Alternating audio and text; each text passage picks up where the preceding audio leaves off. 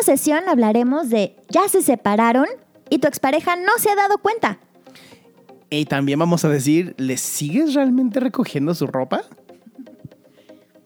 Te vamos a explicar cómo contratar a un asesino serial no es precisamente la solución a este problema. Esto es Tacos de Sesos. Nutriendo tu cabezota.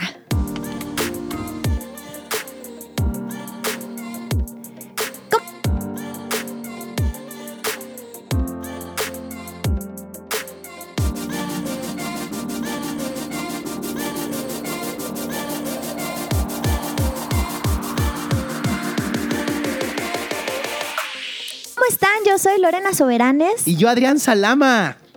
¿Qué hay, Adrián? ¿Cómo estás? Muy bien, oye, me encanta este nuevo formato. Sí, está divertido. Y pues muchas gracias al auditorio, ¿no? A la gente que nos está escuchando. Gracias por este, tomarte el tiempo. A lo mejor vas en el camión, en tu coche, o nada más estás haciendo las, las cosas en tu casa. Recuerda que este tema no es para niños. Por favor, no nos pongas en un altavoz. Ya recibimos correos electrónicos diciendo que somos unos léperos, que sus hijos ya dicen chinga tu madre. O sea, no es nuestra responsabilidad. Es- son ustedes los que les permiten escuchar esa sarta de chingaderas. Ahora, si Platanito tiene un show, nosotros también deberíamos tener un show, honestamente. ¿No? Que se puede llamar, pues, Platanote, ¿no? Sí, porque decimos cosas más inteligentes. Sí, mucho más. Entonces, en esta sesión lo que vamos a hablar es este tema de las exparejas. Sí, como hay muchas parejas, bueno, a mí me ha tocado mucho ver en, lo- en el consultorio, Adrián, que hay parejas que ya se separaron y uno de los dos o no se ha dado cuenta o actúa como que no se ha dado cuenta.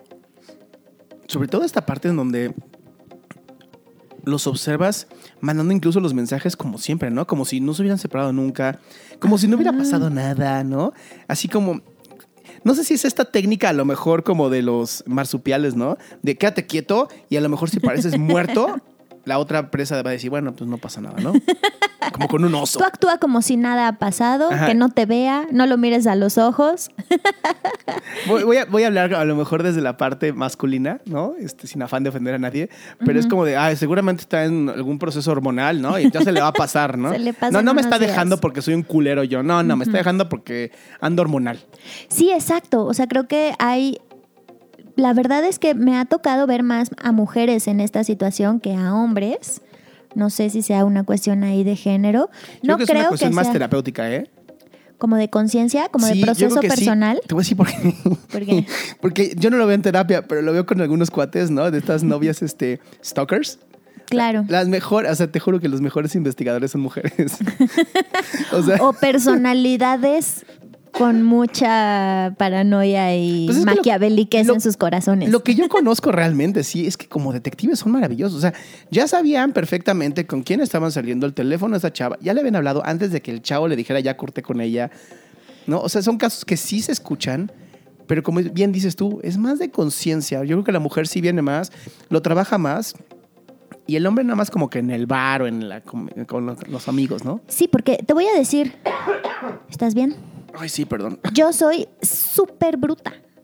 Súper bruta para eso. O sea, yo no podría ponerme a estoquear a alguien a, a ese nivel que he visto. Que he visto, sí, como un poco más en, en mujeres, pero creo que es cultural. Pero también ser, he sí. visto hombres que, que le dan durísimo al, al Ya vamos darse a ahorrarnos el cuenta. problema. Tipo 2, tipo 1. Exacto, creo que tiene más que ver con Sí. una personalidad. Completamente tipo 2. Este famoso recolector tiene muchas más capacidades. Digo, siendo tú tipo 1, entiendo que eres como yo. Te voy ¿No? a decir, yo me, yo, a mí me cayó el 20 de que un ex me había puesto el cuerno como dos años después de que cortamos. Ok. Estaba peinándome, me acuerdo perfecto. Face- Facebook te puso las memorias de. No, ni siquiera, o sea, no sé ni por qué estaba pensando en eso. Te lo juro, dos años después de que habíamos terminado, yo me estaba peinando así en el espejo y dije, "Ah, Me- un momento, este pendejo, claro que se fue con ella, claro, es más que lógico. Me cayó el 22 años después. Bueno, por lo menos te cayó el 20. Entonces creo que es un tema de personalidad y un tema de, sí creo que de desarrollo de conciencia, ¿no? O sea, hay personas que creo que no les es difícil soltar, les es difícil aceptar que la otra persona ya no está. O hay un tema ahí de dependencia. ¿Tú qué crees? ¿Por qué crees que se da este mecanismo en el que aparentemente uno de los dos está muy claro en que ya no somos pareja, incluso puede ser que ya nos hayamos divorciado, y hay otro que sigue ejerciendo la dinámica como si siguieran siéndolo? Yo, yo digo, si tengo varias teorías. Una de ellas es el autoestima, ¿no? Tener una autoestima este, de la patada, donde tu valor solamente puede ser dado por otras personas, eh, prohíbe que otras personas te dejen a ti, porque además entra la soberbia, ¿no? Soy soberbio, soy un chingón o una chingona, ¿no? Dependiendo de quién quiera ser. A mí nadie me deja. Es un tema de ego es un tema autoestima de, lastimada. Y obviamente un ego gigantesco, pues habla de una autoestima micro. Claro. ¿no? Entonces yo lo observo desde ese punto. Tengo en algunos casos, o sea, tengo eh, pacientes donde la pareja ya tiene hasta otra persona, o sea, ya casi se casó con otra persona. Sí. Pero sigue ahí al, jodiendo al otro. Al ex. ¿No? A la, ex, o al ex con, con cosas tan pendejas, ¿no? Que además los pacientes llegan pues, frustrados, porque también es molesto que alguien te esté jode y jode por cosas como es que tú te quedaste con mi pañoleta de Led Zeppelin, ¿no? sí. Ya, güey, ya la buscamos. No está tu pinche pañoleta. No, es que seguro la tienes tú y no me la quieres dar.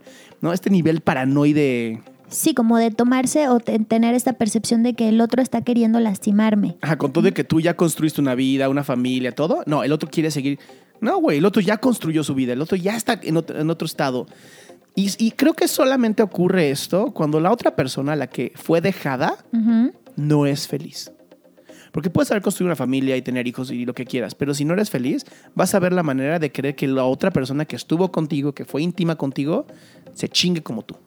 Y yo creo que aquí deberíamos hacer una aclaración respecto de separar, o sea, no estamos hablando de las exparejas que tienen un realmente gran nivel de violencia.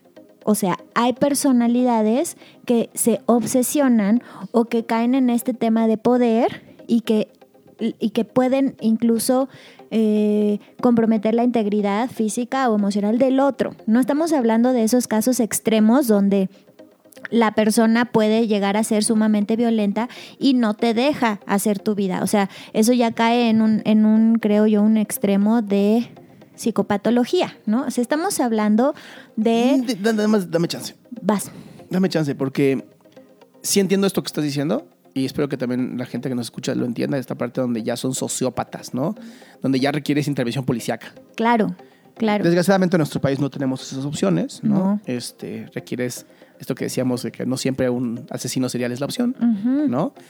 Sin embargo, hay un trastorno que varias personas tienen y no se dan cuenta que se llama el trastorno límite de la personalidad, en donde no llegan a una sociopatía, pero sí son así sumamente violentas, hasta como muy sutil, ¿no? Pasivo-agresivo. Claro, pero en este episodio vamos a hablar de cómo hay uno de los dos no se ha dado cuenta que ya terminaron y tiene un verdadero problema para aceptar el abandono. Exacto. Y entonces la otra persona está también teniendo ciertas actitudes para facilitar y para que permanezca esa dinámica, ¿no? O sea, como vamos a hablar de eso, nos vamos a enfocar en las personalidades que, o, o, sí, en las personalidades con las que lidia la persona que no está eh, en riesgo de morir o de sufrir un verdadero daño. No se está relacionando con alguien sociópata. Eso requiere otras medidas. O sea, el hecho de que yo aquí te diga o Adrián te digamos que eh, probablemente tú estás ejerciendo ahí un, tema medio neurótico o una conducta medio neurótica que facilita la, la dinámica, no te va a aplicar con un sociópata. ¿No? son, esas son medidas que, son completamente distintas, que tienen que ver con policía y que tienen que ver con refugios incluso, o sea, hay casos muy extremos. Aquí no, aquí nos vamos a enfocar a cuando mucho estas personalidades con rasgos o con un trastorno límite que no les es fácil aceptar sentirse abandonados, no saben lidiar con el sentimiento de abandono. Y yo retomo algo que acabas de decir que para mí es muy importante, que es yo sé que ya terminaron y a lo mejor pues siguen siendo como amigos, ¿no? Ajá. Pero nomás porque la tintorería está abajo de tu casa y le haces el favor de llevárselo a la oficina, créeme, estás facilitando, como dijo Lorena, que la persona no pueda soltarte. Claro. Que también es un tema de ego personal. Claro. O sea, miren a cuántos traigo arrastrados o a cuántas traigo arrastradas. Este, y aunque les digo que no, pues les digo que sí realmente, ¿no? Este proceso donde te hablo bonito, ¿no? Te hablo en tus diminutivos, ¿no? Sí, porque no me, porque siento feo, ¿no? O porque Ay, ¿cómo se va a sentir? no? Ajá, o sea, siento feo que, que, que, pues no estoy queriendo estar ya más con esa persona y entonces para que no se sienta tan mal, como que le voy, me voy alejando poco a poco, ¿no? Sí, que eh, ese tipo de cosas para mí son muy cobardes, honestamente, ¿no? Y en algunos pacientes se los he dicho. Sí, es de un temor a enfrentar. Le digo, mira, ya no lo amas o ya no la amas, dilo.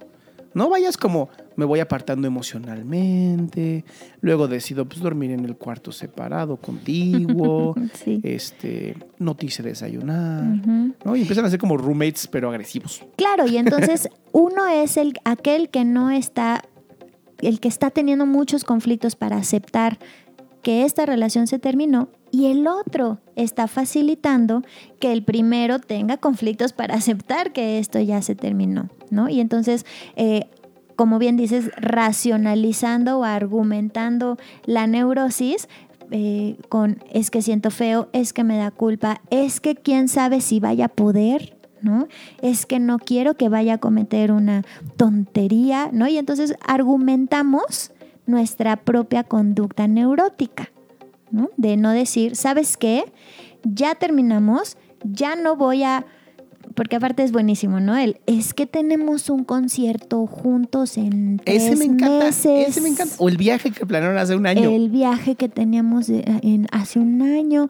Y entonces, desde afuera, como terapeutas, y tú no me dejarás mentir, es bien fácil decir, pues a la chingada, ¿no?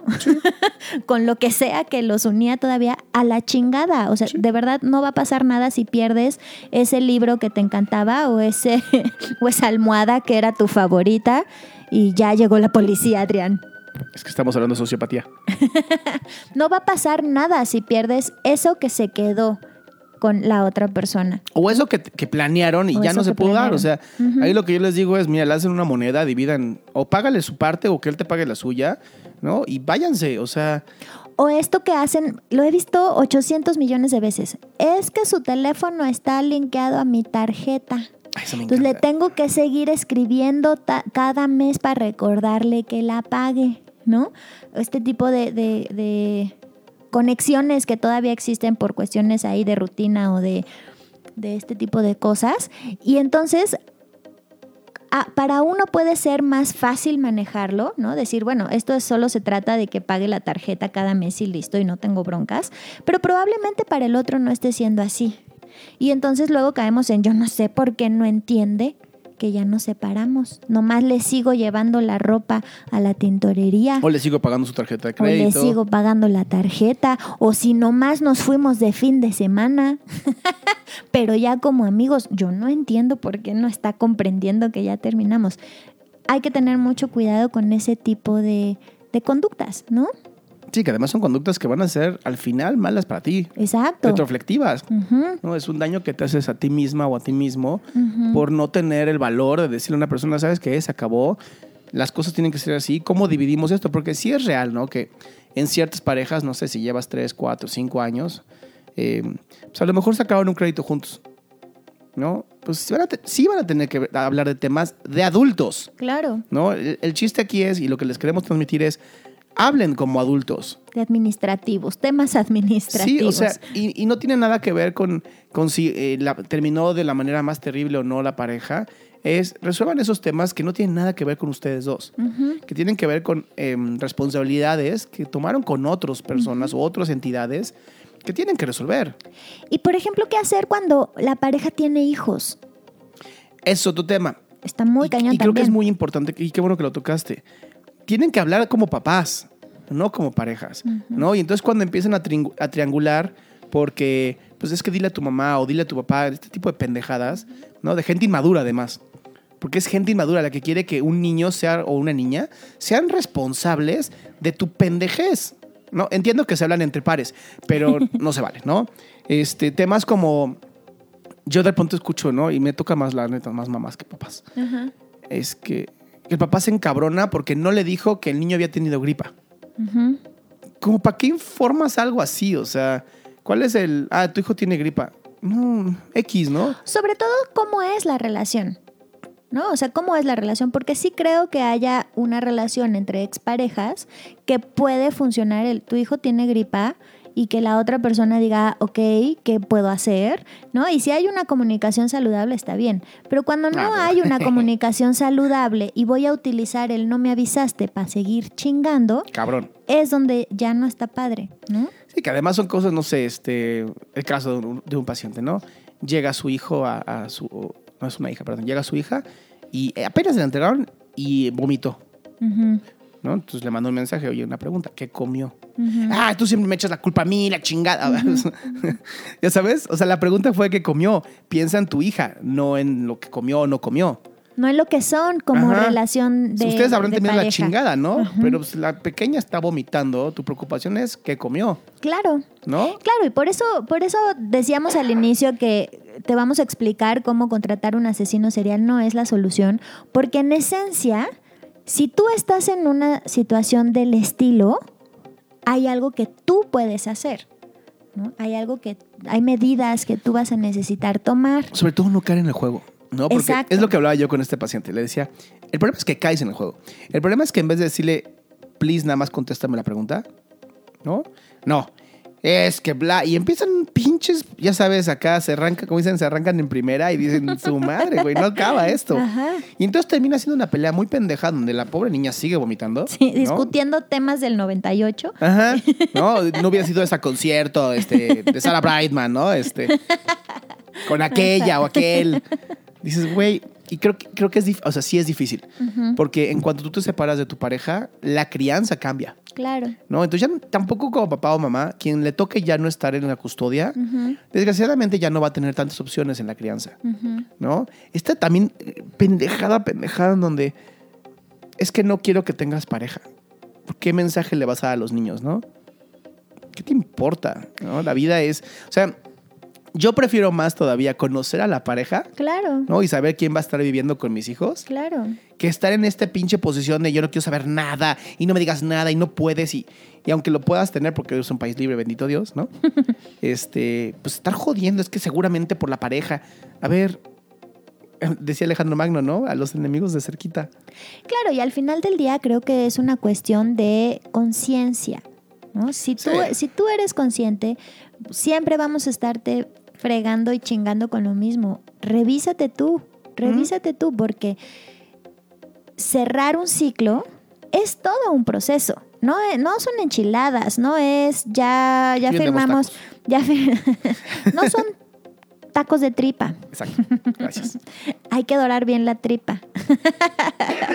Entonces, es todo un proceso, no es, no es nada más, ya nos separamos y listo, obviamente yo ya la dejé de querer porque ya nos separamos. No, se siguen queriendo, sigue habiendo expectativas, sigue, sigue habiendo resentimientos, sigue habiendo un montón de cosas. Y entonces, cerrar una relación conlleva un proceso. ¿no?